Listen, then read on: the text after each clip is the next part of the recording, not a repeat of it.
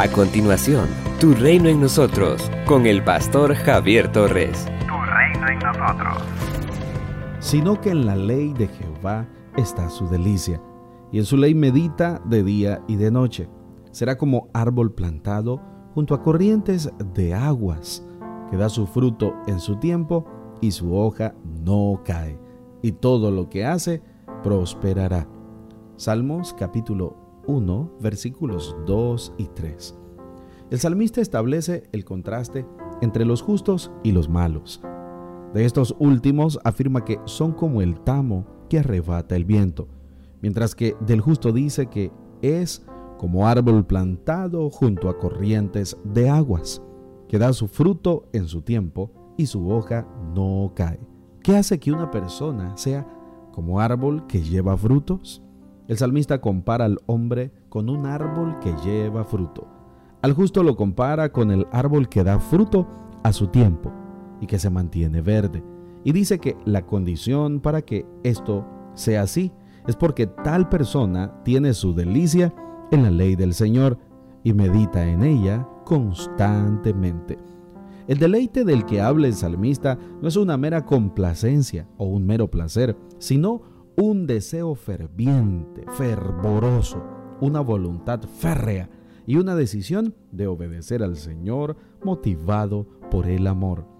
Para el justo, la ley del Señor no es nunca una carga, sino un deleite. Anhela profundamente la instrucción divina, pues eso es lo que significa ley, y está dispuesto a seguirla fielmente, pues cree con todo su corazón que en ella encuentre el alimento, el alimento que le servirá para que su vida sea fructífera. Quien anhele llevar fruto en su vida deberá regirse por la palabra del Señor.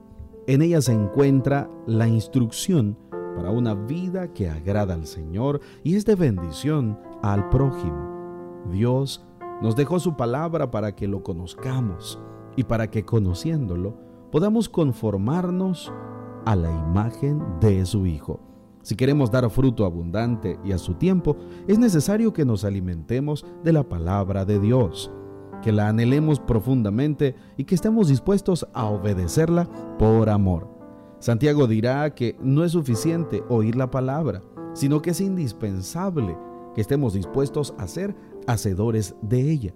Esto es, a sintonizar nuestra vida con los principios de Dios a que pongamos en práctica el mensaje del cielo. Santiago capítulo 1, versículo 22. El apóstol Pablo alentaba a los hermanos de Colosa a llenarse de la palabra del Señor, a dejar que esa palabra habitara abundantemente en ellos.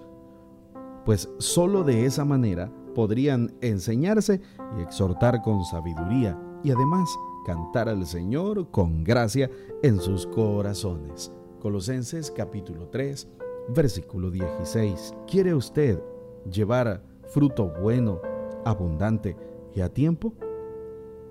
Llénese de la palabra del Señor.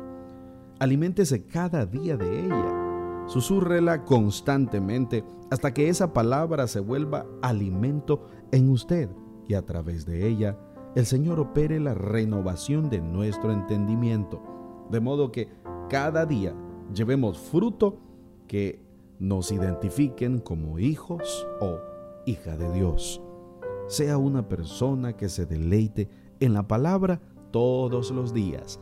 Esta es la condición para llevar mucho fruto. Somos una iglesia llamada a establecer el reino de Jesucristo en Nicaragua.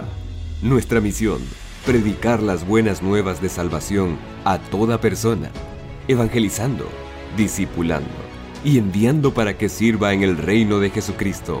IRSAD, transformando vidas. Hemos escuchado la reflexión de hoy con el pastor Javier Torres. Si necesitas oración, escríbenos al 8588 8888 o visita las redes sociales del pastor Javier Torres quien además de su maestría en teología, lleva 20 años predicando y sirviendo a Dios y a las personas. Si te encuentras en Managua, puedes visitar el Ministerio IRSAT, de Gasolinera 1 La Subasta, dos cuadras al norte, mano izquierda.